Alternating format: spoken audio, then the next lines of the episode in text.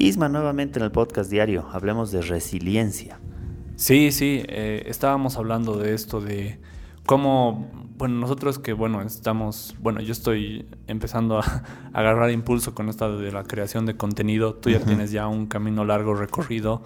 Uno, mm, en, sobre todo al principio, yo creo, te dejas influenciar bastante por esto, por este juego que te generan las redes, ¿no? De esta satisfacción momentánea que te genera, ¿no? Sacas así tu primer viralcito y dices, wow, buenísimo. Luego, pum, te bajan así las visualizaciones y nada, en algunos casos te llega a afectar, ¿no? Levemente a, tu, a tu estado de ánimo incluso, no sé. Eh, ahí confieso que me ha pasado en, en, algún momento, pero es donde dije, wow, a ver un cachito. Ahí tienes que tener cierto control para que ese tipo de cosas no te no afecten. Te afecten, sí. ¿No? Sí, eso es cierto, y eso pasa con todas las redes sociales, no necesariamente cuando tú estés comercializando algo o estés, en, o estés dando contenido de valor, sino cuando subimos una foto siempre vemos y decimos, wow, le gusta a 150 personas. Mm, subes otra foto, ah, le gusta a 50. Y te sientes mal, indudablemente te sientes mal. no, la gente ya no me quiere. Pero mm, yo creo que uno no debe dejarse influenciar por eso, porque finalmente bueno, para empezar, yo creo que las redes sociales buscan eso, ¿no? Que, tengamos esa, ese altibajo de emociones porque a la gente se la controla por las emociones y no por la lógica. Porque ah, nosotros seguimos instintivamente siendo seres emocionales, ¿no? Más que racionales. Entonces yo creo que en los negocios, como siempre decimos, tenemos que ser frío con los negocios y frío con, con las decisiones que tomemos, ¿no? Porque eh, van a haber muchas situaciones en las que tú tienes que decidir entre, entre tu bienestar o el bienestar de, otra persona, pero uno siempre va a velar por su bienestar. Sí. Mm, y siempre tiene un costo. Y no está mal que uno asuma el costo, ¿no? Pero tiene que ya saber de que va a asumir esto. Y bueno, otra cosa que me ponía a pensar, o sea, intentando hacer una analogía, como me gustó esto que decías, que nos movemos por emociones y no por, por racionalidad.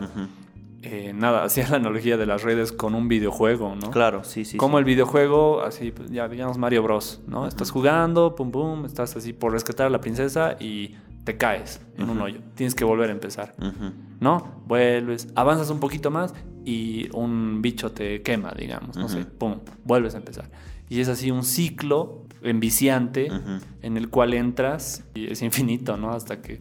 Y lo haces de manera inconsciente. Y creo que hoy en día este famoso algoritmo en algún punto juega de esa manera, ¿no? O sea, pum, te genera un pico, te manda abajo, tienes que volver a empezar. Dale, te genera de nuevo esa sensación, te segrega la dopamina más o menos y pum, te vuelve a bajar para que entres una y otra vez en ese ciclo de satisfacción. Yo en esa parte he aprendido a ser bastante frío y esto para los... Eh, eh, en realidad esto de la resiliencia es más enfocado a las personas que crean contenido, ¿no? Porque no se dejen influenciar por sus estadísticas, no se dejen influenciar por los resultados, simplemente sigan subiendo constantemente y no se comparen porque cada persona es diferente, ¿no? Que si te vas a comparar pierdes el tiempo haciendo cosas que ser, podían ser realmente útiles, digamos.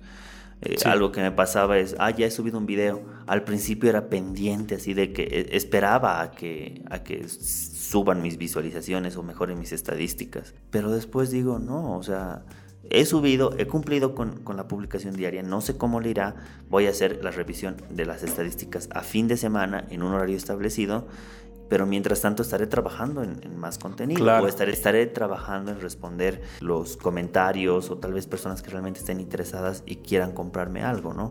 O quieran tal vez tomar algún curso o quieran tal vez darme alguna idea para optimizar las redes, o sea, para optimizar el contenido, no sé, tantas cosas, ¿no? Sí, Yo creo que nos enfocamos mucho en, en, esas estadísticas porque nos da ese, ese subidón de ánimo y también este bajón.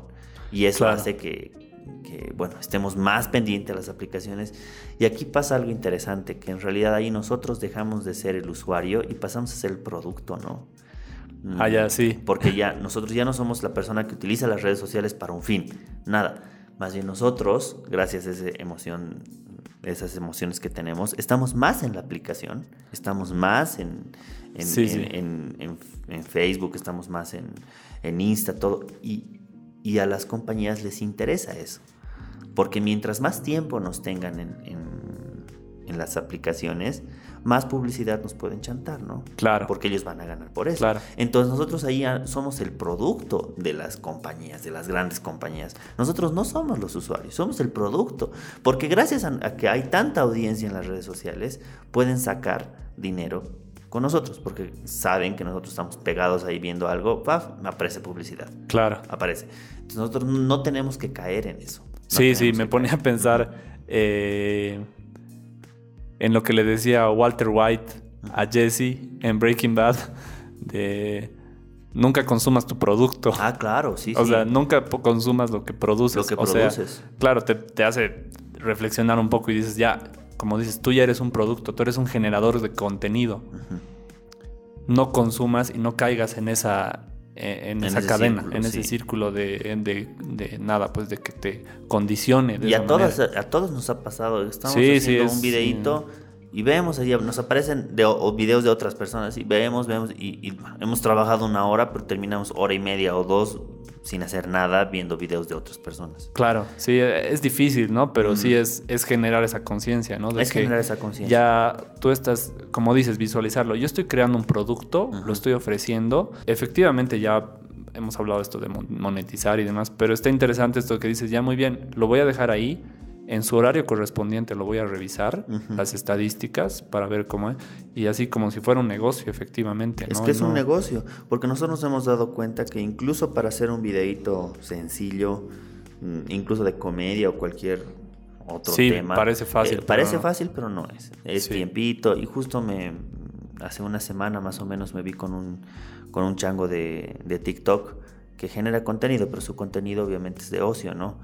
Y se sentía mal y me decía, ¿cómo es posible? Yo saco videos virales siempre y mira este video, tiene 5000 visualizaciones. Me siento mal porque yo me he esforzado harto en este video, he filmado bien, eh, me he cambiado de ropa, todo, pero no sé qué pasa. Le digo, ay, pero viejo, ya no te mortifiques, más bien en todo este tiempo, en toda esta charla que hemos tenido, una hora de café, me estás contando que realmente te sientes mal porque no has llegado a lo que esperabas, podías haber estado haciendo otros videos, podías haber estado trabajando en otra cosa, podías haber estado trabajando, qué sé yo, en, tal vez identificar qué es lo que le hace reír a la gente, no, no simplemente bajonearte. O sea, ahí ya es, es, cambiar tu mentalidad. Y yo creo que es otro chip que las personas tienen que cambiar de, a ver, frío, frío, frío con las cosas he cumplido con esto, ahora identificaré, me sentaré a analizar números. Pero como saben que eso es pesado, es moroso, la gente no lo hace. Sí. Y, más está bajoneando por las cosas que te hacen sentir, bueno, por el sentimiento que tienes gracias a, todo el tiempo estar en las, en las, aplicaciones, ¿no? Finalizando, me parece que las personas tienen que como que agarrar la conciencia. Claro, incluso si no generas contenido, ¿no? O sea, obviamente todos somos usuarios en algún punto, ¿no? En algún punto, sí. Yo creo que si, incluso si no generas contenido, tienes que tener la conciencia de cuánto tiempo le vas a dedicar a una red social, porque estás quitando el tiempo de cosas que podías hacer. Eh, escuchaba, bueno, leía un libro que era, eh, ¿cómo se llama este libro? Psicología del éxito.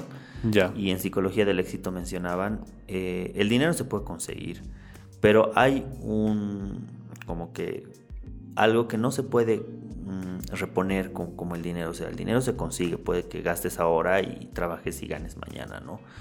Pero hay personas que desperdician algo más importante que el dinero y es su tiempo.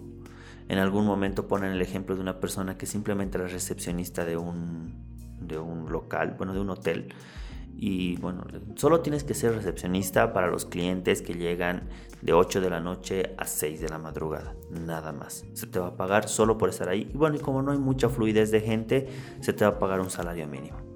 ¿Cómo esa persona no va a estar feliz por tener esa disponibilidad de tiempo, de no hacer nada y que le paguen, porque es muy poco probable de que una persona se hospede en esos horarios, tal vez en época alta, ¿no? Sí. Entonces, ese horario en el que tú estás como recepcionista, no lo veas como una limitación, sino puedes verlo como una oportunidad porque dices, estoy aquí sentado, tengo internet, puedo estar aprendiendo un idioma, puedo estar eh, aprendiendo edición, puedo estar aprendiendo alguna herramienta técnica, todo que ahora es posible por internet. Y aparte de eso, por estar aquí sentado, incluso haciendo tal vez otras cosas que a la gente no le importa, eh, bueno, a los que me han contratado mientras yo esté ahí como imagen, digamos, de recepción, puedo estar aprendiendo y haciendo otras cosas que ningún trabajo me dejarían.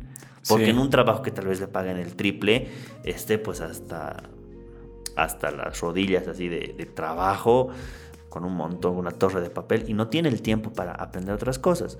Claro. Pero qué bendición es para las personas que están ahí de recepcionistas, o tienen tiempo incluso para hacer otras cosas, pero no, dicen, no, estoy sin hacer nada, me aburro. Pero te están pagando por no hacer nada. O sea, Claro. véanlo como oportunidad, ¿no?